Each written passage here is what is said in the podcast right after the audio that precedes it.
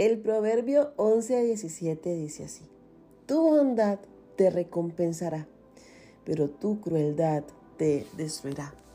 Hola, esto es Pan Diario, un recurso del Ministerio John Clay. Mi nombre es Alejandra y espero que te quedes a lo largo de esta reflexión. Son máximo cinco minutitos donde vamos a hablar de la palabra de Dios y ese es el versículo. Uno puede eh, estar tentado a leer Proverbios 11, el capítulo de Proverbios 11 y pasar por alto este versículo 17. Después de todo, cada cuanto sacas un tiempo para reflexionar cuán bondadoso eres. Me gustaría mucho que pensaras en esto. Eh, tenemos 24 horas cada día y no sé, de ese día o de esta semana o este mes o de este año, cuánto tiempo has tomado para decir, mm, soy una persona bondadosa. Alejandra, usted es una persona bondadosa. ¿Verdad que parece que no es tan seguido?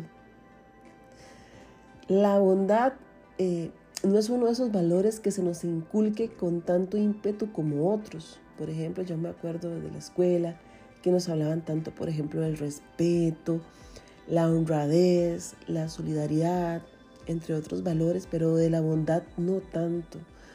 No recuerdo que desde pequeña se me haya inculcado tanto, eh, sea bondadosa, sí que sea respetuosa, sí que sea educada, pero bondadosa, sea bondadosa, Alejandra. No lo recuerdo tanto. Este, pero leyendo la Biblia, yo veo que a Dios sí le importa mucho que seamos bondadosos. De hecho, la bondad nos enseña el libro de Gálatas en el versículo, eh, capítulo 5, versículo 22. La bondad es un fruto del Espíritu Santo.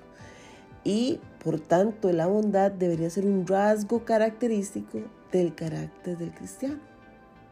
Sin embargo, yo no sé si a usted le pasa, pero para mí a veces es fácil olvidar esto. Me pasa a menudo que puedo dejar de ser bondadosa. Y es que a veces estamos tan sumergidos en nuestras ocupaciones o problemas que sentimos que nos cargamos demasiado. Nos sentimos con mucha presión y en momentos así, escúcheme bien, es tan fácil no ser bondadoso sino que nos comportamos como personas cansadas, ocupadas, estresadas, enojadas e incluso hasta crueles con nuestro trato a los demás. No me deje morir sola. Creo que no solo soy yo la que pasa por esto.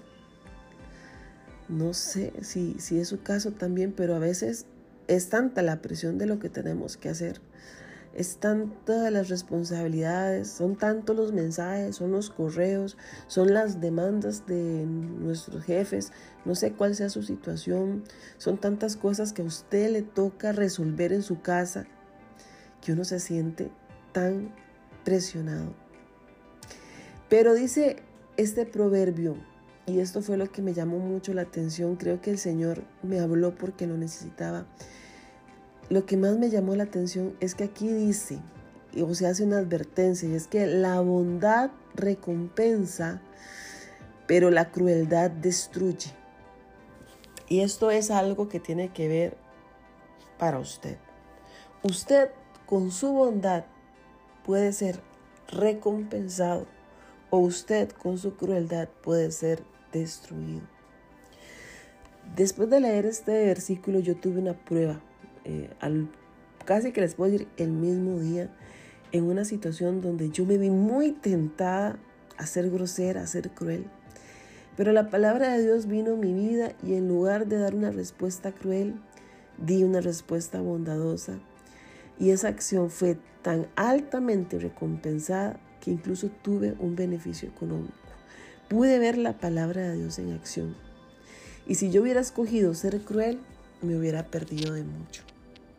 Así que hoy en este día, en este pan diario que estás escuchando, te pido esto, reflexiona mucho cómo es tu trato. Si estás siendo una persona bondadosa, suave, dulce, respetuosa, o si por el contrario estás siendo una persona grosera, altanera, cruel. porque esto te va a afectar directamente a ti. Si sigues con una actitud cruel, vas a ser destruido, dice la palabra de Dios. Así que esto es un recordatorio de parte de Dios, que nos esforcemos por ser bondadosos. Gracias por escuchar. Un abrazo a la distancia.